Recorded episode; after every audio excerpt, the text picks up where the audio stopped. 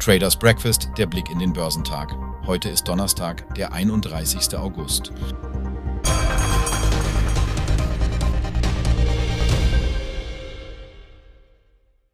Die asiatisch-pazifischen Märkte zeigten heute eine gemischte Tendenz, nachdem sich die Fabrikaktivität in China im August zum fünften Mal in Folge verringert hat.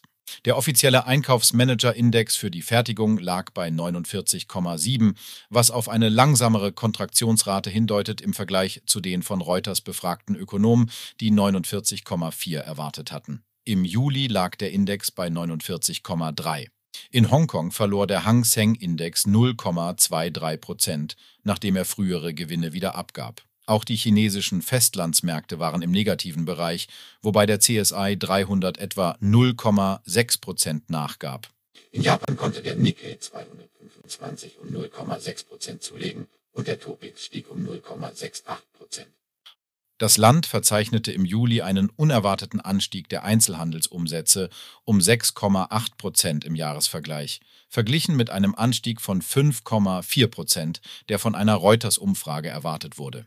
Und auf der anderen Seite verzeichnete Südkoreas Kospi einen Rückgang von 0,42 Prozent, da die Industrieproduktion im Juli um 8 Prozent im Jahresvergleich sank, was den zehnten Monat in Folge mit einer Kontraktion darstellt. Der Kosdaq hingegen legte leicht zu.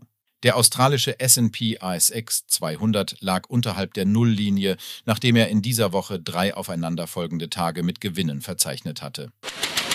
Nach einer dreitägigen Erholungsserie hat die Kaufbereitschaft am US-Aktienmarkt am Mittwoch nachgelassen. Der Leitindex Dow Jones Industrial rettete lediglich ein Plus von 0,11 Prozent auf 34.890,24 Punkte ins Ziel.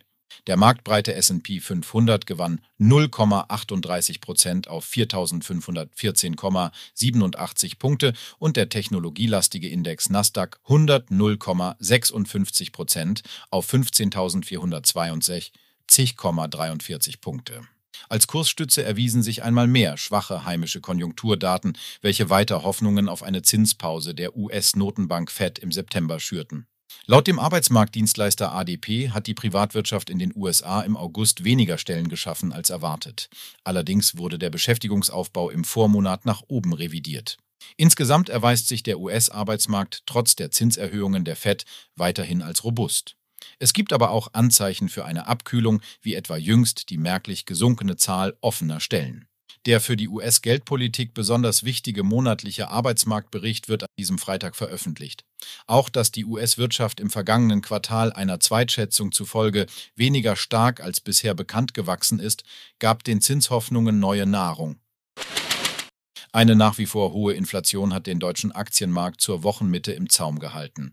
Nach drei Tagen mit Gewinnen in Folge schloss der Leitindex DAX am Mittwoch 0,24 Prozent niedriger bei 15.891,93 Punkten. Der im DAX der mittelgroßen Titel gab um 0,52 Prozent auf 27.500 zwar endlich,30 Zähler nach. Im frühen Handel hatte der DAX noch zugelegt und sich der Rundenmarke von 16.000 Zählern bis auf 40 Punkte angenähert. Doch als nach einer Handelsstunde die Verbraucherpreise aus Bayern, Baden-Württemberg und Hessen über die Nachrichtenticker liefen, traten die Kurse den Rückzug an.